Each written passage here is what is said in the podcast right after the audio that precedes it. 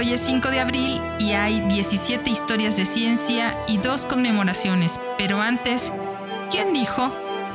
Junto a la promulgación de la verdad, lo mejor que puedo concebir es la retractación pública de un error. Hoy celebramos el Día Internacional de la Conciencia. Fecha promulgada por la ONU en 2019 y que consiste en promover una conciencia global en el mundo más allá de acuerdos políticos o económicos, el preámbulo de la Declaración Universal de Derechos Humanos afirma que el desconocimiento y el menosprecio de los derechos humanos han originado actos de barbarie ultrajantes para la conciencia de la humanidad y que se ha proclamado como la aspiración más elevada. El advenimiento de un mundo en que los seres humanos liberados del temor y de la miseria disfruten de la libertad de la palabra y de la libertad de creencias. Asimismo, el artículo 1 de la Declaración nos recuerda que todos los seres humanos nacen libres e iguales en dignidad y derechos, y dotados como están de razón y conciencia, fraternalmente los unos con los otros. En México se conmemora el Día Nacional del Cáncer de Pulmón, padecimiento que se ubica entre las primeras 10 causas de muerte en el país. Con alrededor de 10.000 casos nuevos cada año, es una enfermedad de importancia para la salud pública. La mayoría de los casos de cáncer de pulmón, alrededor del 71%, están relacionados con fumar. La exposición al humo de tabaco de segunda mano, al gas radón y al humo de leña ah, y combustibles sólidos son otros factores importantes que aumentan el riesgo de desarrollar esta enfermedad. Cuida tus pulmones y los de quienes te rodean. Historia de ciencia número 1. 350 metros por segundo. Vincenzo Viviani nació el 5 de abril de 1622, matemático y geómetra italiano que fue líder en su campo y fundó la Academia de Cimento. Como una de las primeras sociedades científicas importantes, esta organización fue anterior a la Royal Society de Inglaterra. En 1639, a los 17 años, se convierte en alumno, secretario y ayudante de Galileo cuando éste perdió la vista, en Arcetri, hasta la muerte de Galileo en 1642. Durante su dilatada carrera, Viviani publicó una serie de libros sobre temas matemáticos y científicos. Editó las obras completas de Galileo entre 1655 y 1656 y trabajó incansablemente para rehabilitar la memoria de su maestro. En 1960, junto con Borelli, midió la velocidad del sonido cronometrando la diferencia entre el destello y el sonido de un cañón. Obtuvieron el valor de 350 metros por segundo.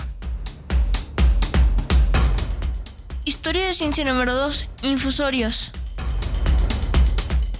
Félix Turjardin nació el 5 de abril de 1801, biólogo y citólogo francés destacado por sus estudios en la clasificación de protozoos e invertebrados, animales que encontró en infusorios, mezclas de agua y materia en descomposición. Fue en gran parte autodidacta, sin embargo en 1834 fue el primero en proponer que los animales unicelulares deberían clasificarse en un grupo por sí mismos al que llamó rizófora, pero ahora los llamamos protozoos. Los cuidadosos estudios de Durjardin sobre platelmintos señalaron las bases para el futuro trabajo de los parasitólogos. En 1835 refutó la teoría de Ehrenberg de que los animales pequeños tienen los mismos órganos que los grandes. También en 1835 fue el primero en describir el protoplasma, el material gelatinoso de las células animales al que aplicó el término sarcode, del griego sari, que significa carne. Esta sustancia se encontró más tarde también en las células vegetales vivas.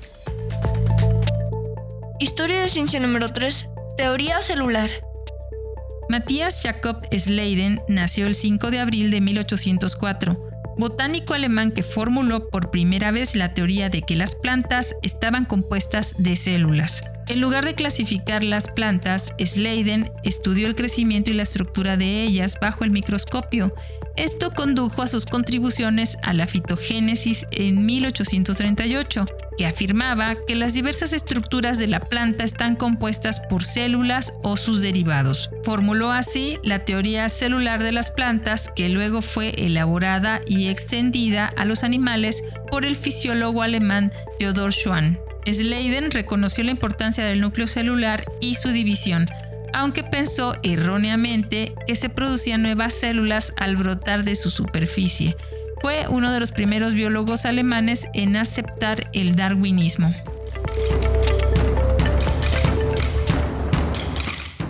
Historia de ciencia número 4. Fotografía y cristales. Marc-Antoine Agustin Gaudin nació el 5 de abril de 1804, cristalógrafo y químico francés que contribuyó a la química temprana de la fotografía. Introdujo el cianuro de potasio como agente fijador. Reaccionó con las sales de plata en la superficie de la placa sensible a la luz para formar cianuro de plata soluble, que podía lavarse con agua publicó su método en La Lumière el 23 de abril de 1853. Al año siguiente, en la misma revista, publicó lo que se consideran los primeros experimentos con placas secas de colodión el 22 de abril y el 27 de mayo de 1854. En 1873 cultivó el primer rubí sintético. Historia de ciencia número 5. Mortalidad en los hospitales.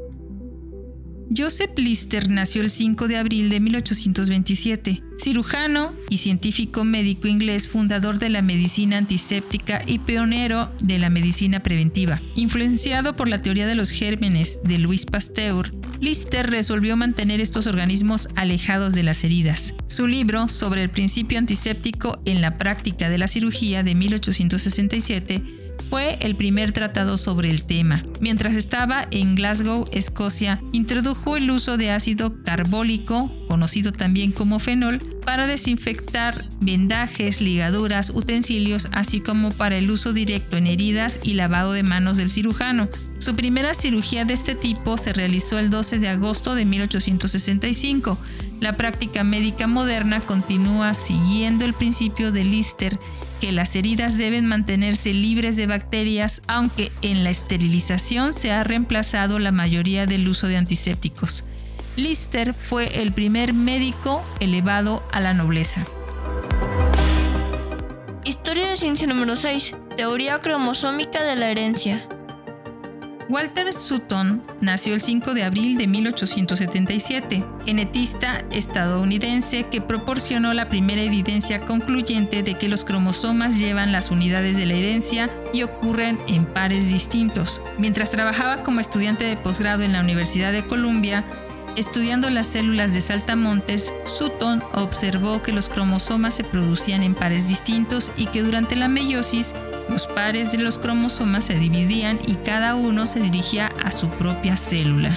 Sutton anunció este descubrimiento en su artículo de 1902 sobre la morfología del grupo cromosómico en Brachiotola. En 1903 descubrió que los cromosomas contenían genes y que su comportamiento durante la meiosis era aleatorio, conceptos que luego sirvieron de base para la teoría cromosómica de la herencia. Historia de ciencia número 7. Conferencia Faraday de Hermann von Helmholtz.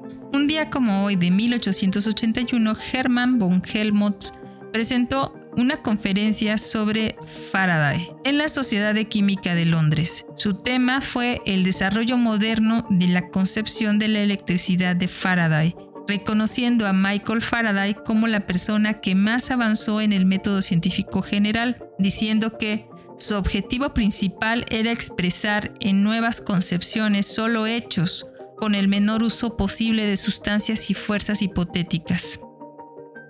Historia de ciencia número 8. Compañeros del corazón.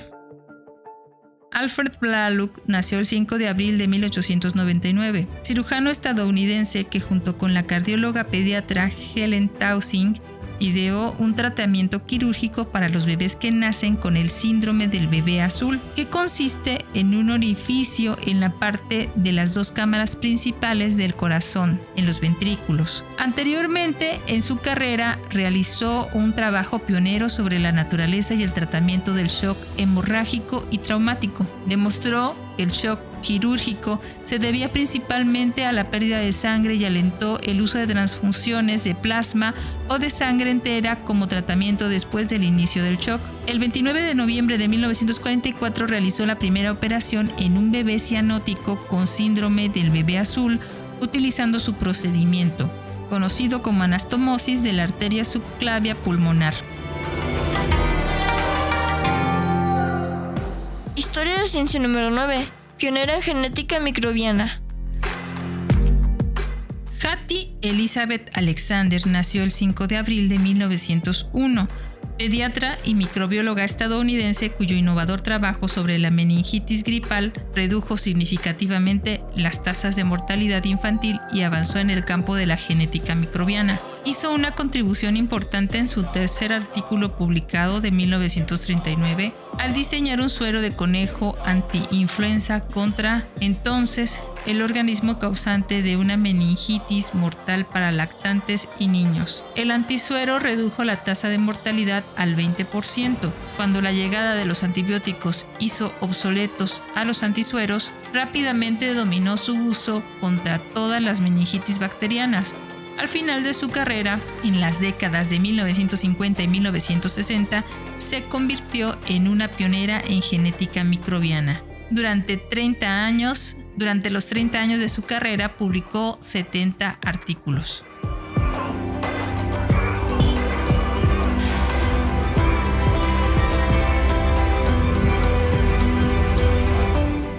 Historia de ciencia número 10.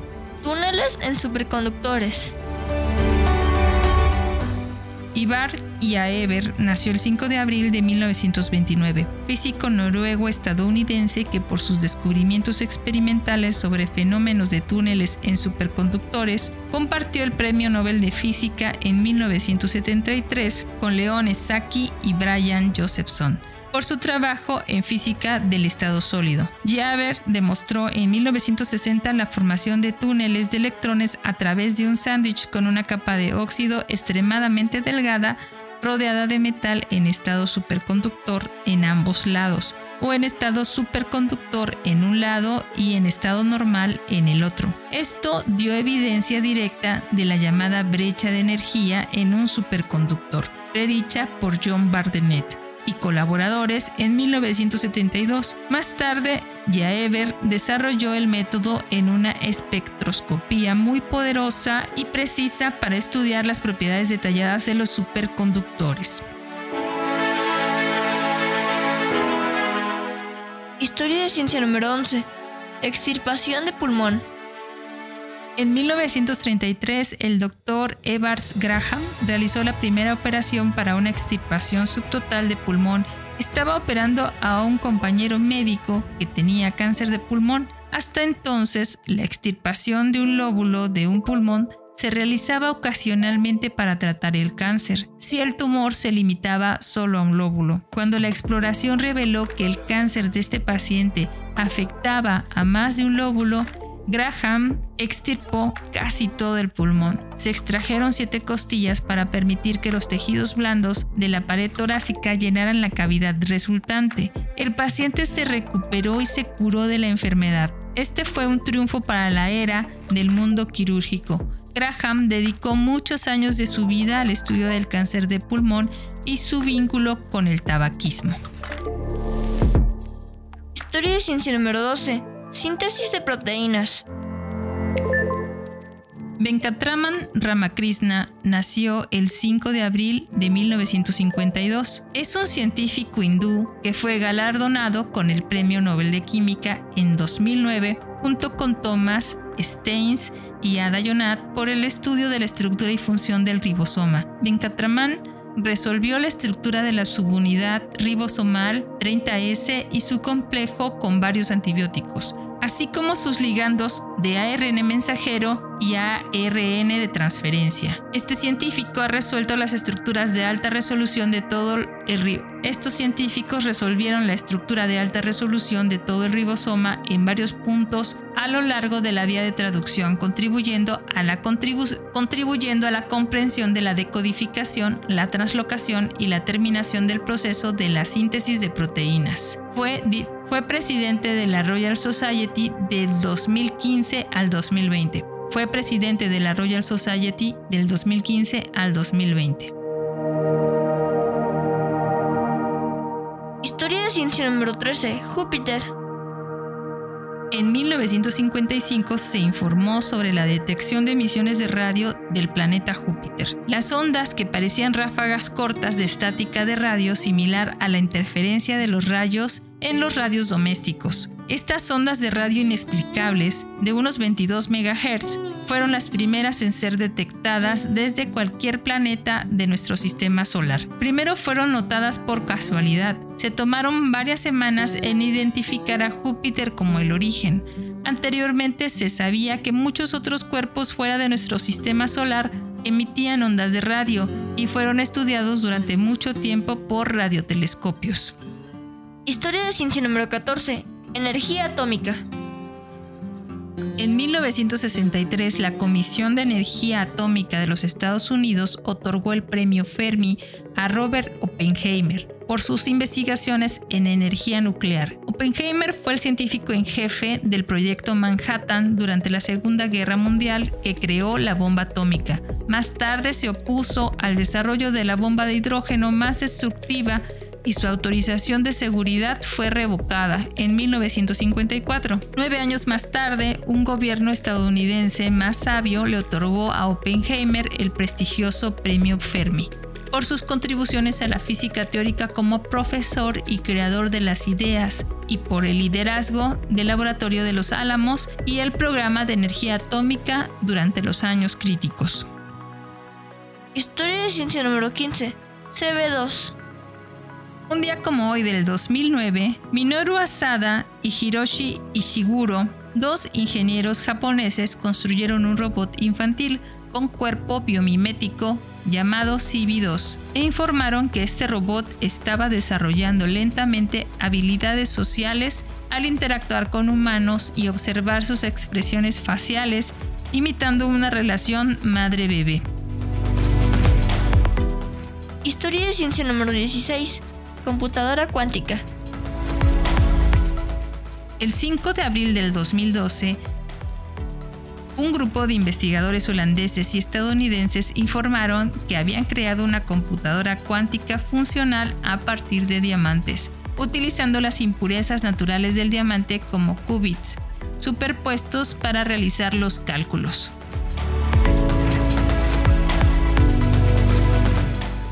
Historia de ciencia número 17. Odilorjabinas. El 5 de abril del 2018 se describe formalmente las odilorjabinas, una nueva clase de antibióticos producidos naturalmente. Son producidos por péptidos no ribosomales presentes en el genoma de Cenorhabdus nematophila. Exhiben actividad antibacteriana de amplio espectro.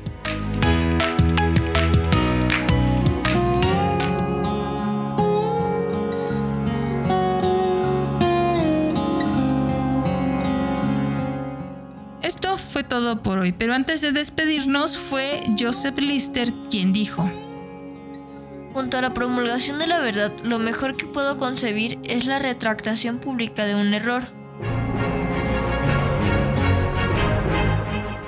Muchas gracias por escucharnos. Recuerda que si quieres contactarnos o colaborar, por favor, no dudes en hacerlo. Nos encuentras como Cucharaditas de Ciencia en Instagram, Twitter, Facebook, TikTok y en cucharaditasdeciencia.com.mx puedes escribirnos a cucharaditasdeciencia.gmail.com Desde nuestra cabina de grabación en el corazón de Jalapa, Veracruz, México, te abrazamos con afecto.